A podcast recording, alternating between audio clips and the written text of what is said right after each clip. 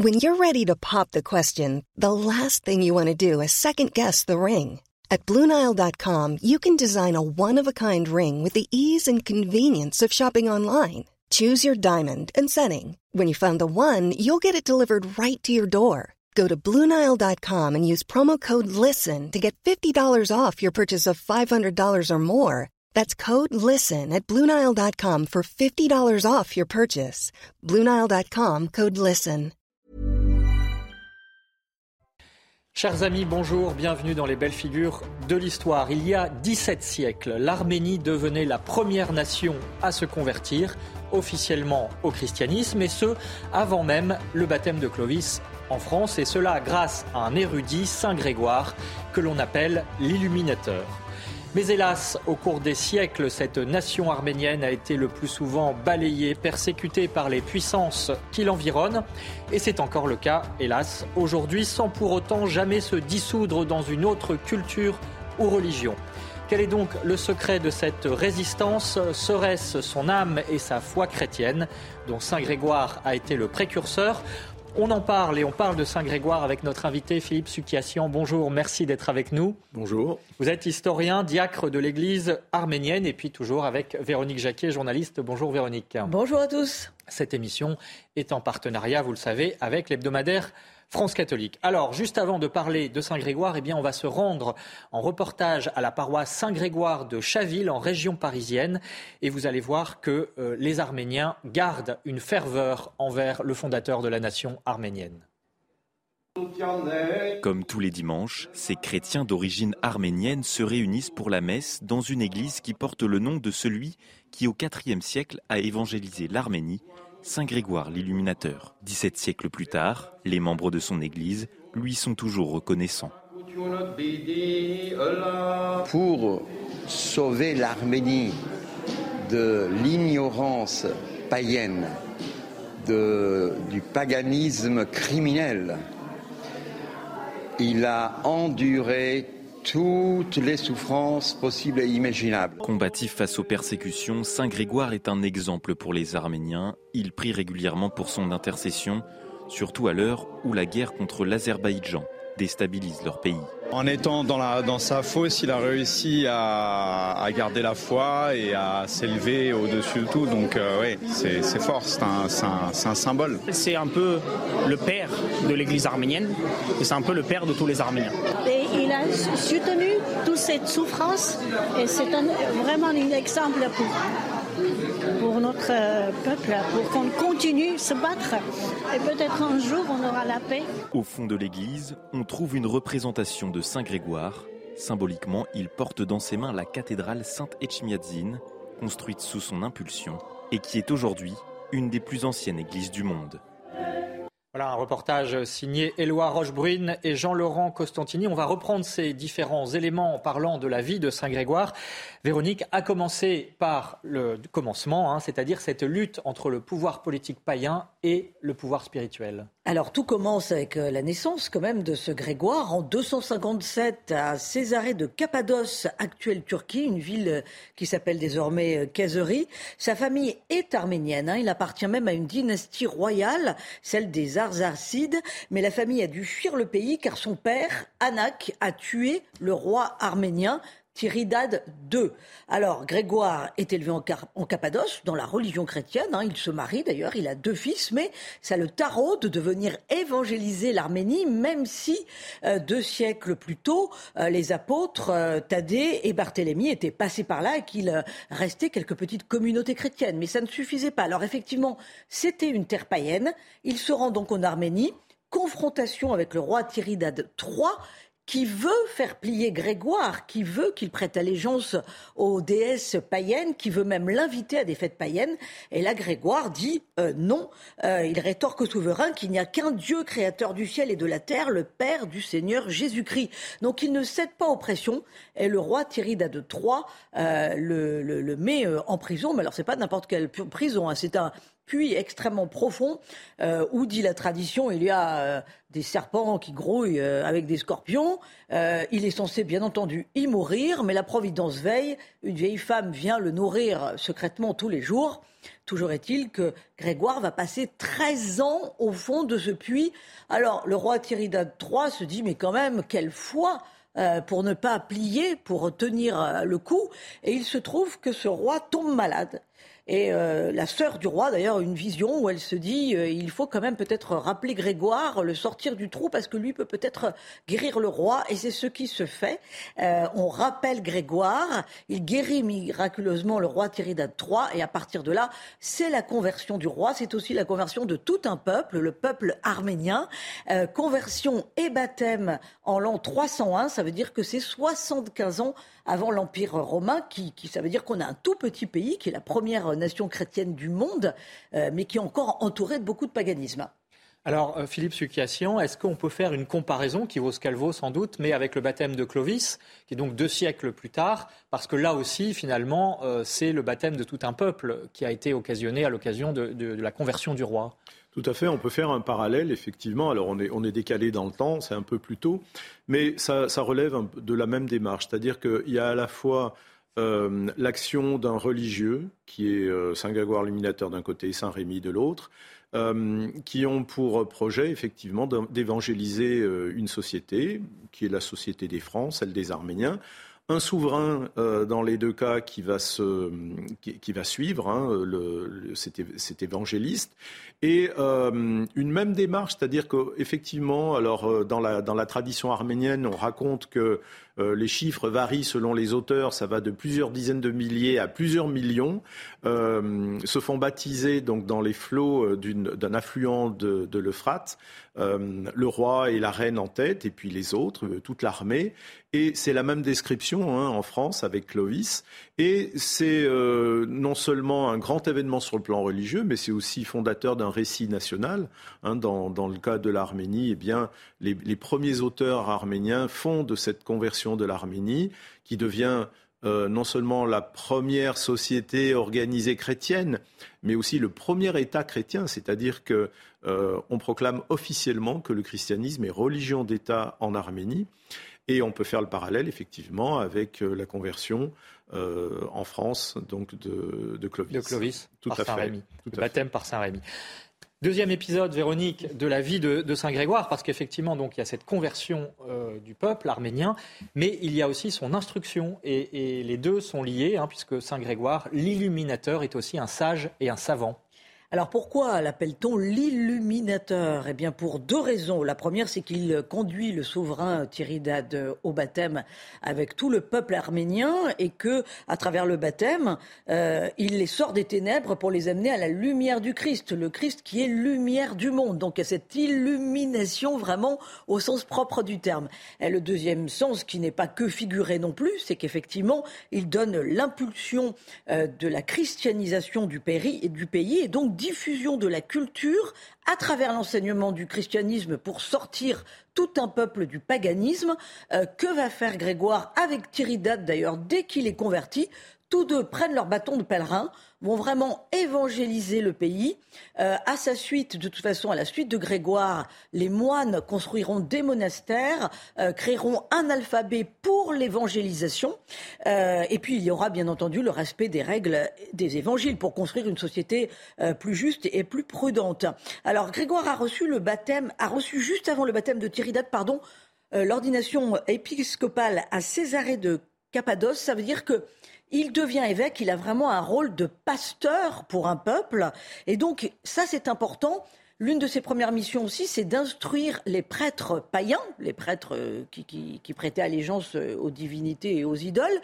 Il va en faire des chrétiens et ce sont ces prêtres qui vont aussi construire l'église d'Arménie et il devient bien entendu le premier catholicos, c'est-à-dire le premier chef de l'église arménienne.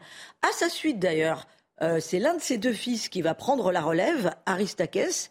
Il le consacre évêque pour qu'il continue son apostolat. C'est intéressant parce que ce fils, Aristakès, participera au concile de Nicée en 325 c'est-à-dire comme cette église arménienne est, déjà reconnue par, par, le reste de l'église, avec un grand E.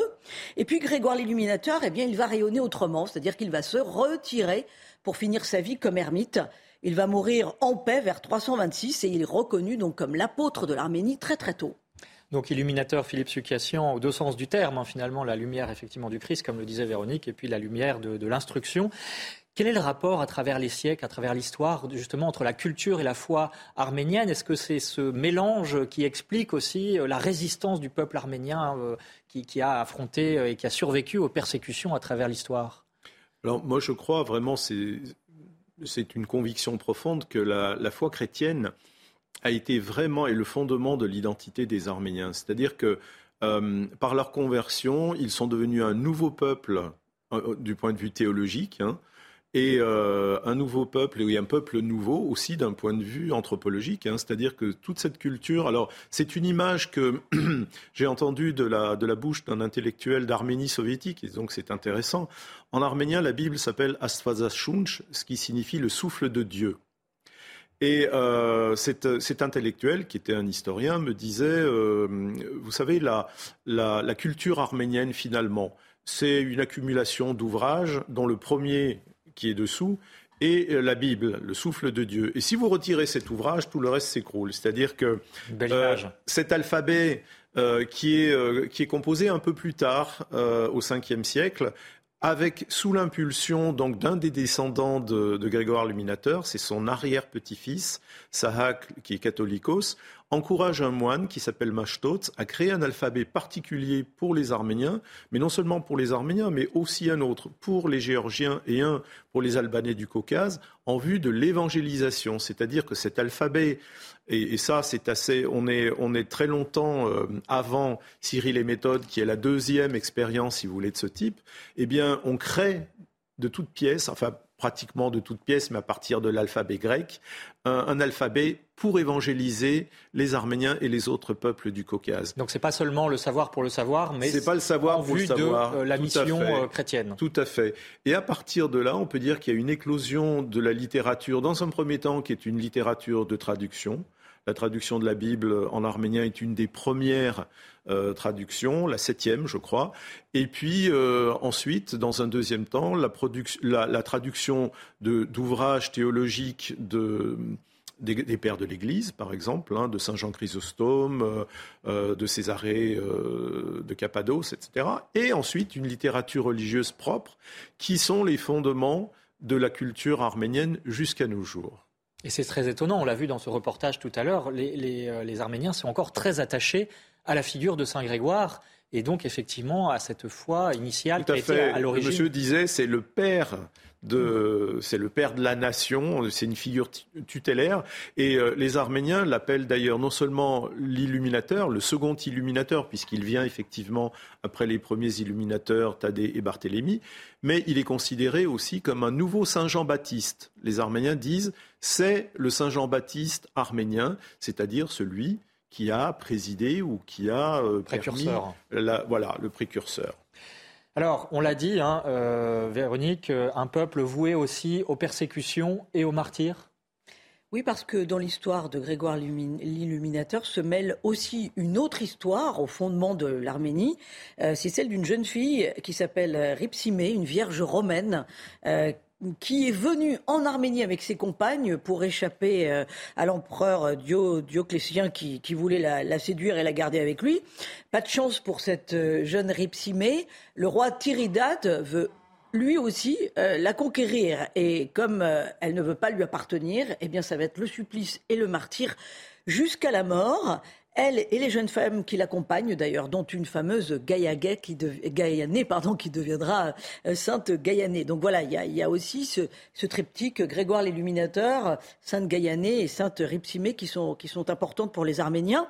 Euh, donc l'Arménie se fonde effectivement sur le martyr de ces jeunes femmes et sur la souffrance aussi euh, de Grégoire. On l'a vu dans le reportage, ça a été souligné par les Arméniens qui a passé 13 ans au fond d'un puits. C'est quand même pas rien de tenir pendant 13 ans. Donc un peuple, bien entendu, qui connaît depuis d'incessants martyrs, pression au cours des siècles, euh, génocide arménien, persécution soviétique et maintenant, bien sûr, l'isolement de 120 000 personnes au Karabakh.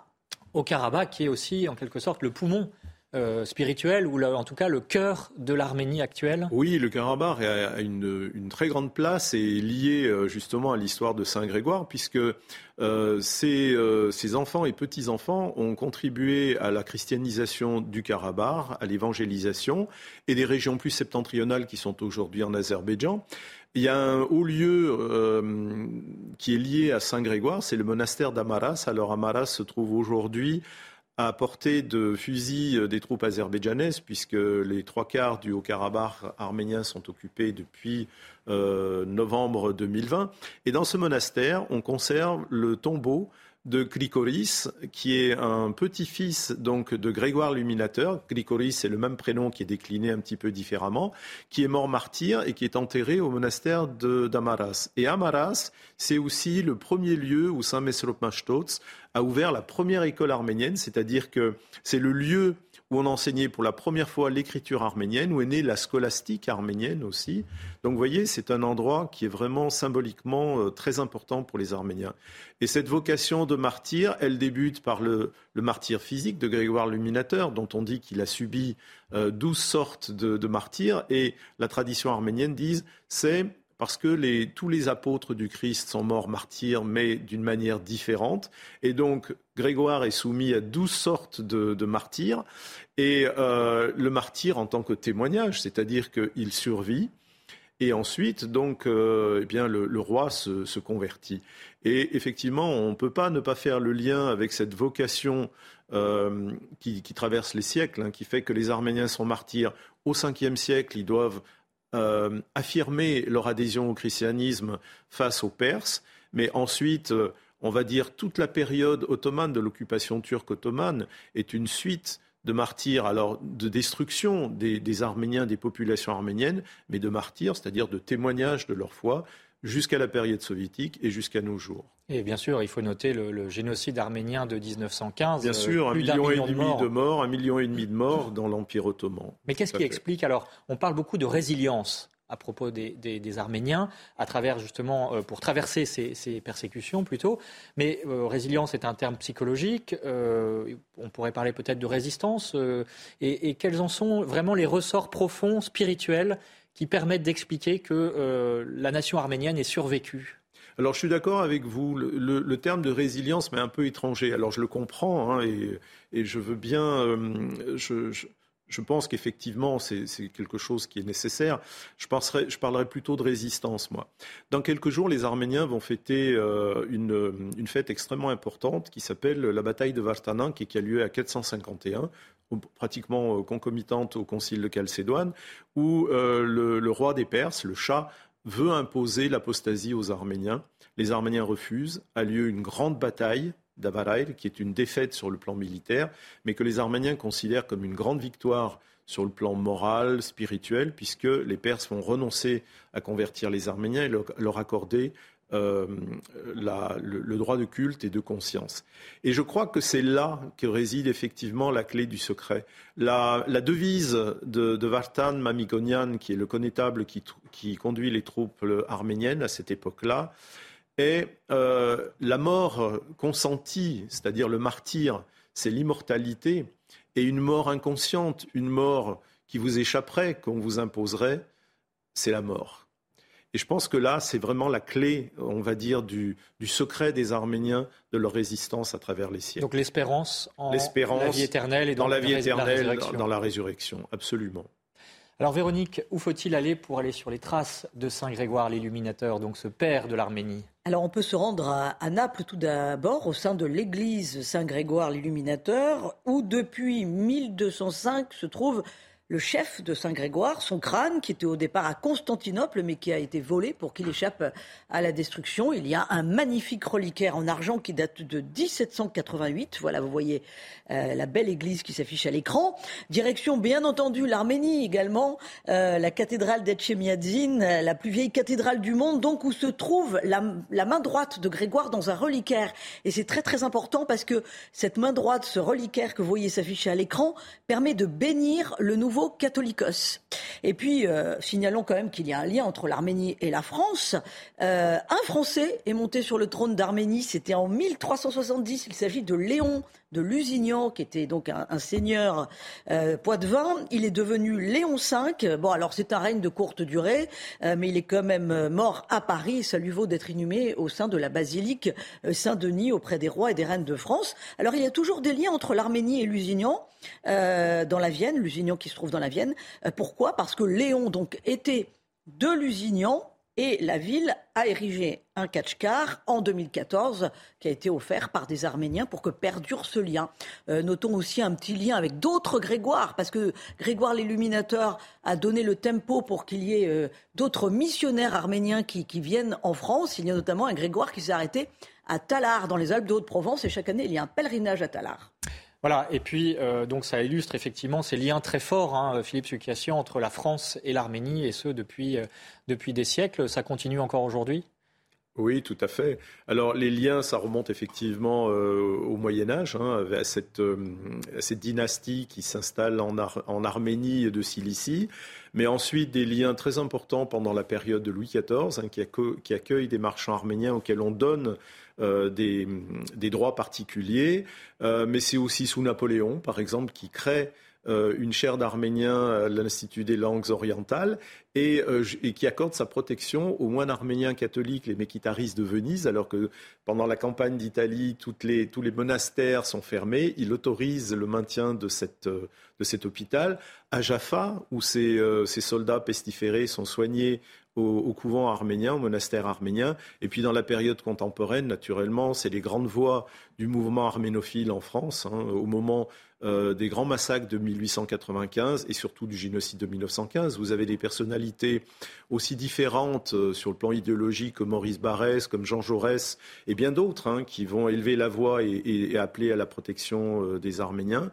Euh, et puis, naturellement, euh, cette communauté arménienne de France, aujourd'hui si nombreuse, hein, plus de 500 000 Arméniens, sa contribution euh, à la vie nationale, à la résistance hein, pendant la, Deuxième Guerre mondiale, avec de grandes figures comme Misak Manouchian, dont tout le monde espère bien qu'il va entrer au Panthéon prochainement, comme ça a été promis par le président de la République. Et puis on peut souhaiter effectivement que ces liens se poursuivent encore aujourd'hui où la guerre. Euh, oui, on, espère euh, surtout une intervention euh, qui soit une intervention très concrète en faveur des 120 000 Arméniens du Haut-Karabakh qui vivent depuis deux mois maintenant dans des conditions terribles d'isolement. asphyxiés, hein, asphyxiés voilà.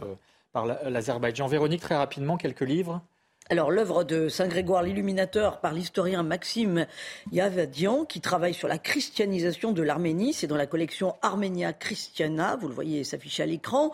Il y a bien entendu ce que vous avez écrit, euh, Philippe, euh, dans la revue Perspective et Réflexion numéro 3 consacrée aux chrétiens d'Orient victimes de génocide hier et aujourd'hui. Euh, il faut lire aussi le livre de Jean-Pierre Mahé, La grande histoire d'Arménie. Et puis l'Arménie et les Arméniens de A à Z de Corinne et Richard Zazarvadjian euh, chez Grund. Et puis bien entendu, ne pas oublier le dernier numéro de France catholique qui porte justement euh, sur la tragédie que vit l'Arménie, euh, l'Arménie sacrifiée, à découvrir aussi également sur france-catholique.fr. Merci à tous les deux euh, pour avoir éclairé justement cette figure de Saint Grégoire l'Illuminateur. Je rappelle, ou je vous signale plutôt euh, pour terminer, qu'il est fêté le 30 septembre au martyrologe de l'Église catholique. C'est étonnant parce que, effectivement, euh, il faut dire quand même que les, les Arméniens ne sont pas catholiques, ni, ni catholiques ni orthodoxes. C'est une Église apostolique, autonome en quelque sorte. Et le même jour, il est fêté dans l'Église orthodoxe aussi. Voilà, donc c'est quand même à signaler. Il est fêté le 4 mai en revanche en Arménie et qu'il a sa statue aussi à la basilique Saint-Pierre de Rome euh, voilà, c'est euh, à noter. Et puis une citation pour terminer de Saint Grégoire. Le respect que l'on doit à Dieu, on ne peut les accorder à aucun autre parce que lui seul est le créateur du ciel et de la terre. Merci beaucoup Philippe Sukiassian et merci également à Aurélien Hamel et à toute l'équipe technique pour la réalisation de cette émission. Je signale également demain enquête d'esprit à 13h avec euh, Véronique Jacquier sur la foi et le handicap. Merci d'avoir suivi cette émission. L'info continue sur CNews. Hey, it's Danny Pellegrino from Everything Iconic. Ready to upgrade your style game without blowing your budget? Check out Quince. They've got all the good stuff, shirts and polos, activewear and fine leather goods all at 50 to 80% less than other high-end brands. And the best part? They're all about safe, ethical, and responsible manufacturing. Get that luxury vibe without the luxury price tag. Hit up quince.com slash upgrade for free shipping and 365-day returns on your next order. That's quince.com slash upgrade.